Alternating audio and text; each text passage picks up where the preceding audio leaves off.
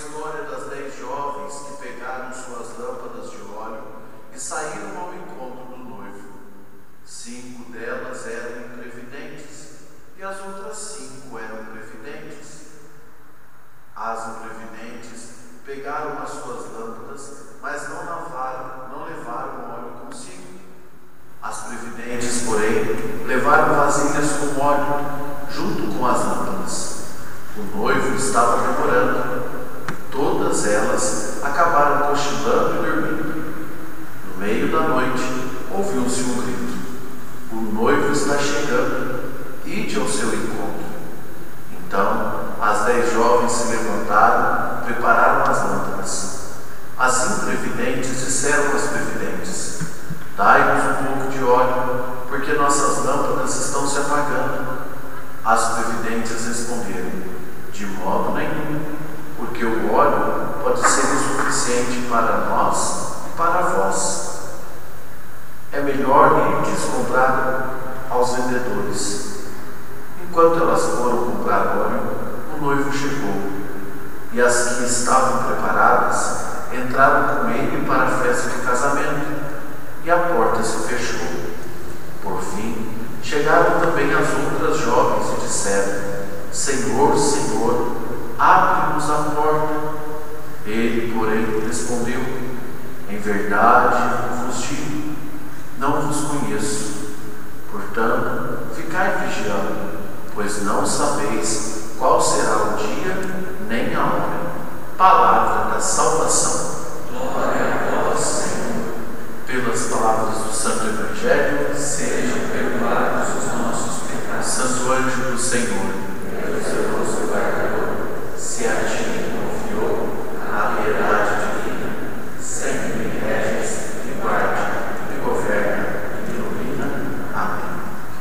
Queridos irmãos e irmãs, somos interpelados pelo Evangelho, pela palavra de Deus, para levarmos o amor de Cristo até o fim e para o sinal de Cristo no meio dos nossos irmãos e irmãs. E como é ser sinal de Cristo? É escolher amar até o fim, como Cristo fez conosco. É assim que nós escolhemos levar o Cristo com a nossa vida e o nosso testemunho até o fim. Fiéis até o fim. Hoje, na primeira leitura, nós ouvimos essa tão bonita passagem da carta de São Paulo, e que ele começa dizendo: Cristo não me enviou para pregar a boa nova da salvação com a retórica. E quando é que nós não pregamos, ou quando é que nós não falamos do Evangelho com retórica? Quando nós falamos com o coração. O Evangelho, ele não é para ser pregado com retórica. O Evangelho não é para ser pregado porque eu tenho cursos e mais cursos de teologias e mais teologias, disso, daquilo, especialização nisso ou daquilo, por isso eu tenho cacife para pregar o Evangelho. Não. O evangelho, o evangelho, a palavra de Deus, se prega com o coração, se fala com o coração. Por isso que faz a palavra permanecer em nosso coração é o testemunho. Por isso nós falamos com o coração. Ninguém pode falar do evangelho com técnicas de retórica. Senão vai virar um discurso, vai virar uma palestra. Mas quando se trata do Evangelho, não se fala de discurso, não se fala de palestra, se fala de pregação. E por que se fala de pregação? Porque a pregação é uma ação que sai diretamente do coração. Por isso, falar do Evangelho é com testemunho. E Paulo disse: Eu não fui chamado a pregar a boa nova do Evangelho com retóricas. Eu não fui chamado a pregar o Evangelho com técnicas, mas eu fui chamado a pregar o Evangelho com o coração, com a vida, com o testemunho, com aquilo que vem de dentro. Como é que eu quero evangelizar a minha família? Como é que eu quero colocar a minha família em Deus? Como é que eu falo de Deus para a minha família? Quando eu dou testemunho do Evangelho. E o que é dar testemunho do Evangelho? Qual é a novidade? Qual é a boa nova que o Evangelho nos traz? Senão o amor. E o amor da cruz. O amor da cruz de Cristo. O que nós aprendemos com o Evangelho? Que Deus é amor. E como é que nós aprendemos que Deus é amor? Quando no seu amor ele se dá na cruz por nós. Quando nós enxergamos o amor de Deus que cuida das nossas vidas por meio da cruz, é que nós entendemos a boa nova do Evangelho. E a boa nova do Evangelho é o amor de Deus que cuida, que não julga, que não exclui. E aí eu repito aquilo que eu já disse outro dia na missa: que não joga fora uma cana rachada, que não apaga um pavio que ainda fumega, que não exclui as pessoas e não exclui o ser humano, porque o ser humano é frágil, mas um Deus que ama. E ama até as últimas consequências. Por quê? Porque nós só entendemos que Deus é amor quando nós olhamos para a cruz, o modo como Ele nos amou. Que, como disse São Paulo para outros, pode parecer escândalo. E seria mesmo um escândalo ver alguém que morreu por um bando de ser humano que nem fiel era. Ver alguém que se deu na cruz por um bando de gente que é frágil, que uma hora está bem, outra hora não está. Uma hora está feliz, outra hora está triste. Uma hora está fazendo as coisas certas, outra hora está desviando o caminho. E se a gente pensar, isso é loucura. Você daria a vida por alguém que uma hora está tranquilo, está bem, outra hora não quer saber de mais nada? Você daria a vida para uma pessoa assim? Eu acho que não. Mas Jesus deu a vida por nós. Por quê? Para nos revelar o amor de Deus em nosso meio. E é nesse amor que nós devemos permanecer. Porque quando nós não permanecemos nesse amor, aí a gente começa a arrumar, não é? Retóricas e mais retóricas da vida para a gente poder conseguir fingir que nós somos de Deus, fingir que nós sabemos falar de Deus, fingir que nós sabemos mostrar quem é Deus.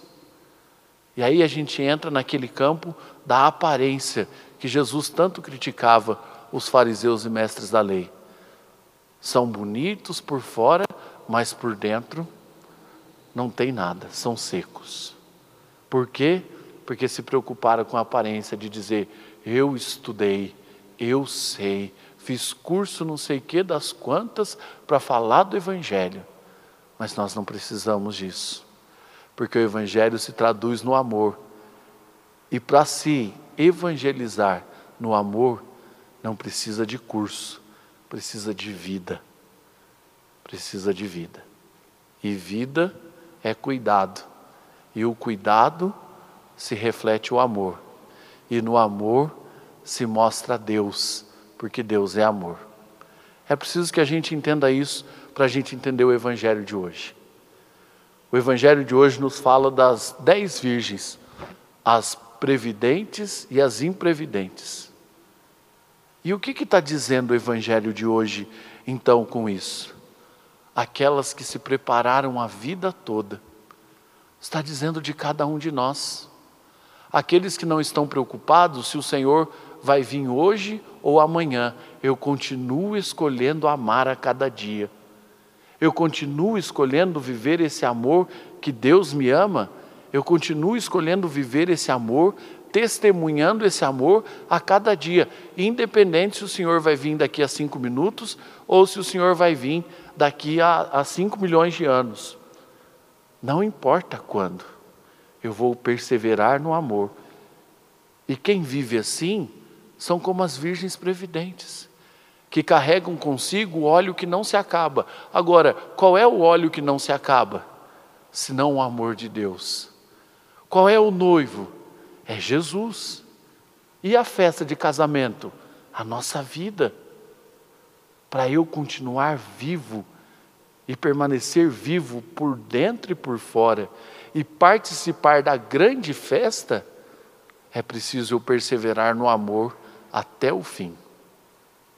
Agora, quando eu penso, ah, vou viver minha vida de qualquer jeito, não vou amar, não, esse pessoal não merece meu amor, vivo de qualquer jeito. Depois, no final da vida, peço para o padre lá dar unção em mim, está tudo certo, perdoa os pecados, entra no céu. Não é bem assim, não.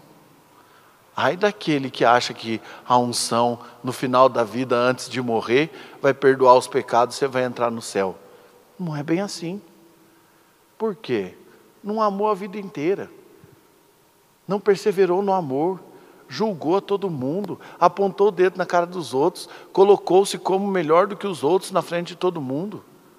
E aí, como é que vai querer viver a grande festa se o que nós temos nas mãos, as lâmpadas que nós temos nas mãos, que são convites para entrar na festa, é exatamente o amor? Agora pensa que triste quando nós chegarmos face a face com Deus, Ele não vai perguntar para nós: quantas missas você foi? Que curso você fez? Quantas vezes você foi na sua pastoral? Quantos dias você trabalhou?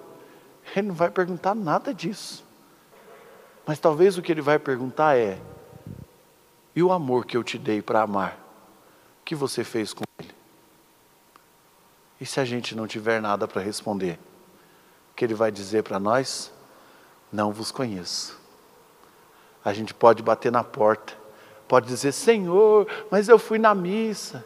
Senhor, mas eu fiz doutorado em teologia sistemática bíblica, não sei das quantas. Senhor, mas olha, eu fiz isso, eu fiz aquilo. Senhor, eu fiz aquilo outro. E ele vai dizer: Não vos conheço. Por quê? Porque o que faz Deus nos conhecer é exatamente a nossa força e capacidade de escolher amar todos os dias, independente de qualquer condição, porque Deus se revela no cuidado do amor. E aí você pode dizer, padre, mas é um sacrifício. Amar até o fim, padre, é difícil, é um sacrifício, é uma luta. É mesmo? Haja vista a cruz. É uma luta, mas por que, que eu tenho que amar até o fim? Qual é a medida do amor? E o padre termina essa reflexão respondendo essa pergunta com uma frase de Santo Agostinho: A medida do amor é amar. Até quando eu tenho que amar minha família, padre? Até quando eu tenho que cuidar da minha família? Até quando, Padre, eu tenho que cuidar dos meus? Até quando eu tenho que perdoar? Até quando eu tenho que levar o amor no mundo, levar o amor para as pessoas, dos corações que no nosso mundo estão secos do amor? Até quando? Não tem medida, porque a medida do amor é amar. Quanto mais eu amo, mais amor eu tenho. Quanto mais eu me configuro no amor, mais capacidade de amar eu tenho. E quanto mais eu trabalho a minha capacidade de amar, mais amor Deus coloca no meu coração. Portanto, queridos irmãos e irmãs, se o noivo está chegando, é preciso perseverar no amor. Nós não sabemos o dia e a hora. Persevera no amor, no cuidado, se encha do amor de Deus e persevere até o fim, porque a medida do amor é amar. Seja louvado nosso Senhor Jesus Cristo para sempre seja louvado.